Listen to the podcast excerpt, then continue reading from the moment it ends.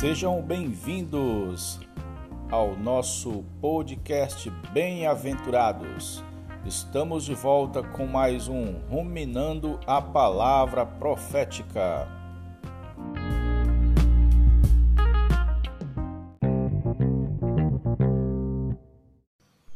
Jesus é o Senhor, meus amigos bem-aventurados. Chegamos ao episódio 20, finalizando o capítulo 2. O nome do capítulo é Imunizados com a Palavra de Deus. Finalizamos esse capítulo com o título Buscar Intimidade com Deus.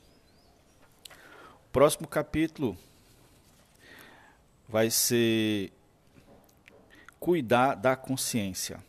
Próximo episódio vamos introduzir esse capítulo. E hoje, para finalizar, imunizados com a palavra de Deus, vamos falar sobre buscar intimidade com Deus. O autor nos lembra, o irmão Ezra, sobre Levítico 13. Está registrado é, a questão da lepra. Lepra representa pecado principalmente o pecado da rebelião. Lá você vê a lepra na casa, a lepra na, na roupa e a lepra na pele. E hoje vamos falar sobre lepra na pele. Aliás, perdão, lepra na roupa. A roupa representa a conduta do cristão, certo? Apocalipse fala que o, o linho finíssimo são os atos de justiça dos santos. Então, roupa tem esse significado, né? Tecido.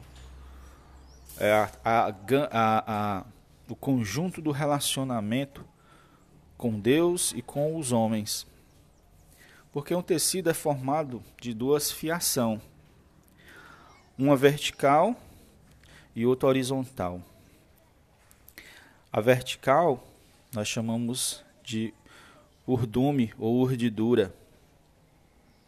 E a horizontal a gente, nós chamamos de trama.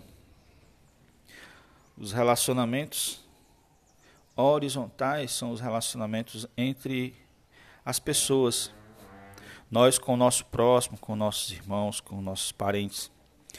Isso representa a trama. E nosso relacionamento com Deus é representado pela urdidura. Quando se vai fazer um tecido, é, estica-se a urdidura, urdidura e entrelaçado nela coloca-se os fios da trama. Então a urdidura é que sustenta. Isso quer dizer que nosso relacionamento com Deus é que sustenta todos os demais relacionamentos. É por isso que amar a Deus é em primeiro lugar, porque dele vem tudo. Dele vem o amor para amar ele mesmo para amar os irmãos. E como ter esse amor? Tendo comunhão com ele, tendo comunhão íntima com Deus.